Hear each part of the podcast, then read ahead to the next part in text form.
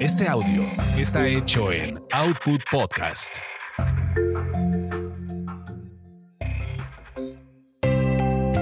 Colorearte. Colorearte. Escucha, vibra, reconecta.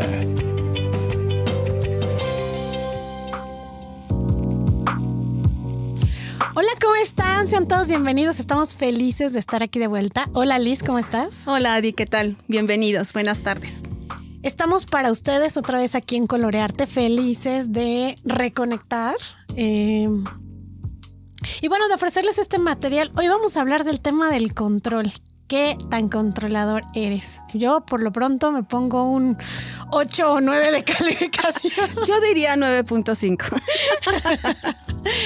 Pero además es este control inconsciente, aprendido. eh, en mi caso, es aprendido, ¿no? Y en el caso de todos, supongo inconsciente hasta que empiezas a trabajarlo. Y las consecuencias que nos pueden traer. Entonces vamos a empezar platicándoles un poquito. Si quieres, listo, empieza. Eh, sí, Adi, como bien dices, este, el control lo traemos desde que nacemos. El control desde que estamos en el vientre de mamá de, ay, ¿es niño o es niña? Entonces ya desde ahí estás controlando, ¿no? Porque a lo mejor papá quiere niña y a lo mejor mamá quiere niño y entonces ahí ya empieza a haber un control. Claro, y conforme vas avanzando, pues empiezas, digo, obvio nos enseñan a controlar todo, ¿no? A controlar los esfínteres, a controlar el llanto y, Y- poco a poco a controlar las emociones. Entonces ahí es en donde ya vienen las consecuencias cuando estamos controlando las emociones. Entonces es de, cállate, el no llores. No es para tanto. tápate porque hace frío, el bájate de ese árbol porque te vas a caer. Entonces todo eso es control, control, control, control. Entonces imagínate cómo vas creciendo.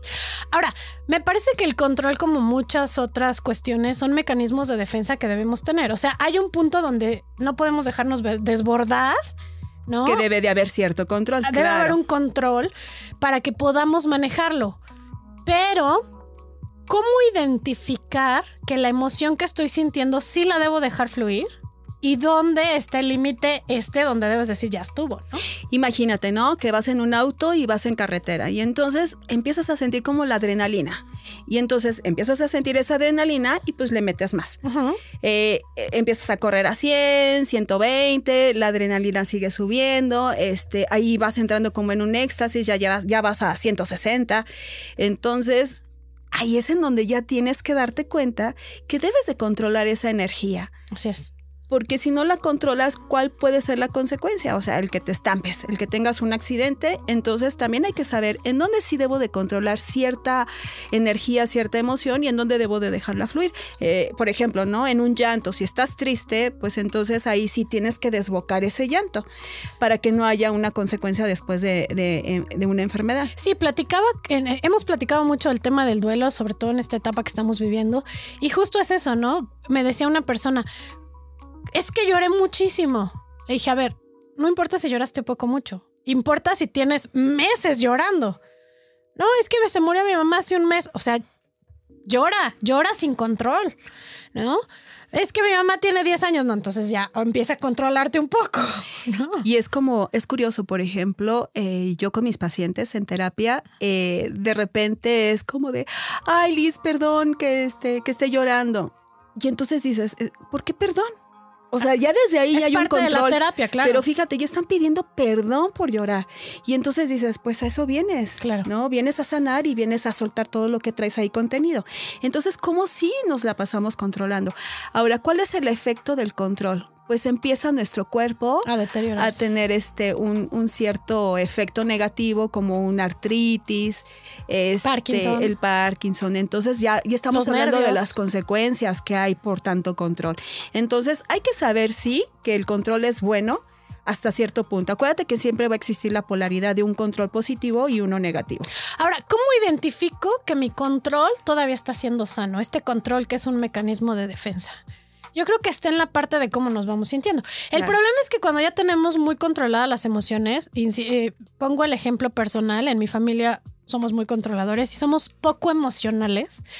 Eh, platicaba un día con Liz y me decía, pero ¿por qué me dices ridícula cada vez que anexas emoción, no? De, ay, qué ridículo fui romántico, ay, qué ridículo lloré, y así.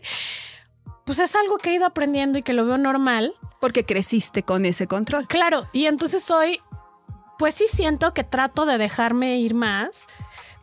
Pero, por ejemplo, eh, cuando falleció mi abuelita, quería llorar y pues simplemente no me salen las lágrimas.